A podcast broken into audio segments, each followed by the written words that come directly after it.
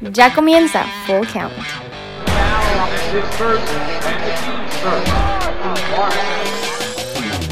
Bueno, eh, si- sigamos hablando de NFL y vamos a repasar rápidamente los premios que se otorgaron el sábado, un día antes del Super Bowl.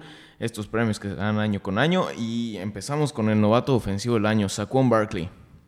Saquon Barkley me parece que es justo. eh, estaban eh, compitiéndole principalmente Baker Mayfield, que si bien tuvo un gran año, creo que tenía. no, fue importante para, para este cambio de actitud de los, de los Browns, pero también lo fueron otros factores. Tiene una plantilla joven muy talentosa y al final todos se, se demostraron, eh, se, manifestaron perdón, y se mostraron como, como, como grandes jugadores para el futuro. Denzel Ward, Miles Garrett, en fin.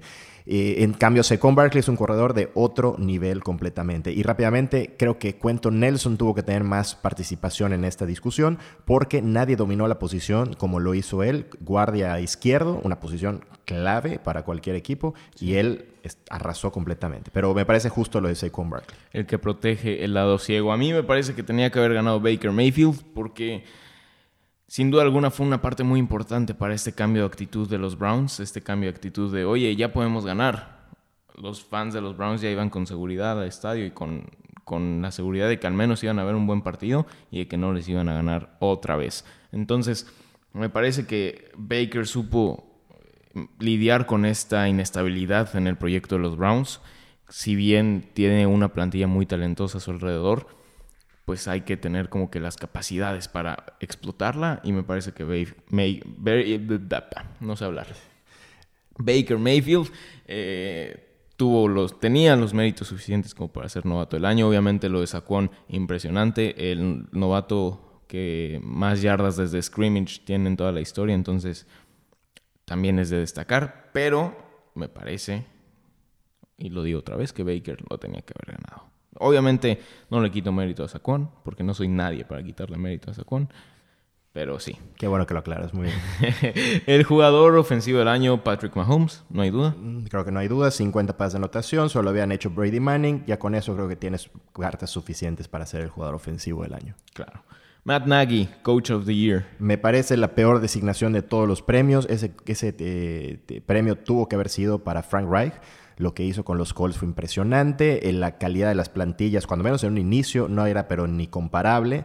Sobre todo porque los Bears venían de, contratar a Khalil Mack, eh, posiblemente el segundo mejor defensivo de toda la NFL detrás de Aaron Donald. eh, en- y los Colts, pues no, no habían contratado a nadie. Luego resultó que los Colts hicieron un muy buen draft y con la, la- la- la guía de Frank Reich, pues llegaron a postemporada. Algo que te apuesto que nadie, nadie pudo eh, Nadie pronosticaba. pronosticar exactamente a principio de temporada. Y menos con el arranque que tuvieron los Colts, ¿eh? Exactamente. Pero bueno, eh, hablando de los Colts, Andrew Locke se llevó el, el regreso del año, sin duda alguna. Me Yo creo que se quedaron cortos, pero Exacto, me parece que fue claro. Hubo otros regresos importantes como el de JJ Watt, pero creo que el de Locke no tiene comparación. sí, no. Vamos a hablar un poquito más de Locke en unos momentos. El jugador defensivo del año, Aaron Donald. Sin discusión, 20 capturas para un defensivo interno, nunca antes visto. Una locura lo de Aaron Donald. Darius Leonard, eh, novato del año defensivo, sin duda. Sin duda, líder de tacleadas en toda la NFL, no solo para novatos, sino toda la NFL, y llegó a revolucionar eh, a, los, a los Colts. Sí. Y MVP de la temporada, Patrick Mahomes. Jugador más valioso. Exactamente, ahí está la clave, ¿no? Cuestión de, de- de semántica, como hemos platicado fuera de, de- de- de podcast. Eh, creo que el mejor jugador fue Pat Mahomes, pero aquí el más valioso no, no es necesariamente el mejor, creo. Claro. Es decir, Andrew Locke tenía mucho menos armas, tenía mucho menos recursos de los que, que los que tenía Pat Mahomes. Eh, le busques por donde le busques.